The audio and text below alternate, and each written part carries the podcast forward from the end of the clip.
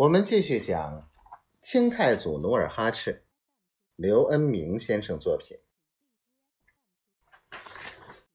此时浑河正是逃汛暴涨时节，落入水中的明军很快被水卷走，溺死的尸体漂在河上，一个接一个，犹如水中放伐的原木，飘向下游远方。额亦都骑在马上，手执铁矛，与陈策厮杀了多时，两将仍不见胜败。当额亦都把陈策逼到河岸，陈策想趁机转身逃脱时，突然马踏尸体，前腿失蹄，陈策便身不由己地跌下马来。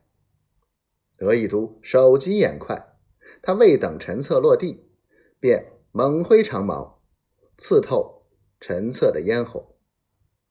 一代名将眨眼间一命归天。明军失去了指挥，顿时全军溃散。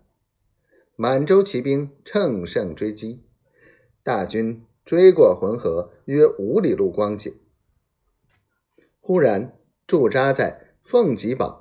和武敬营的两路援军飞驰而至，三四万明军扑来，为首的骑兵边放冲枪边喊冲杀。额亦都率领的先头骑兵毫无准备，他们在对方的冲枪的射击下纷纷落马，前军一乱，后军堵塞，一时自相践踏，死伤惨重。额亦都身边的两员大将先后阵亡。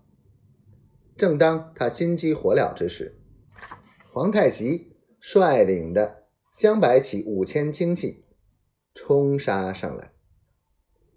此队人马，白旗白马白盔甲，五千骑兵如同一把长剑，骤然刺向明军。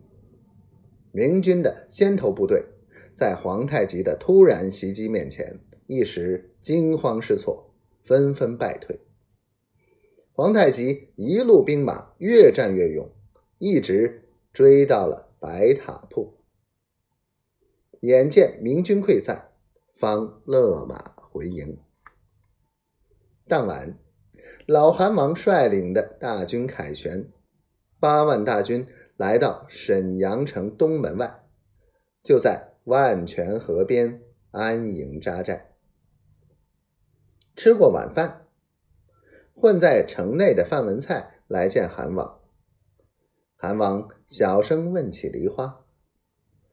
范文蔡叹息道：“听神说，他被皮廷相骗到辽阳去了。”老韩王顿时目瞪口呆。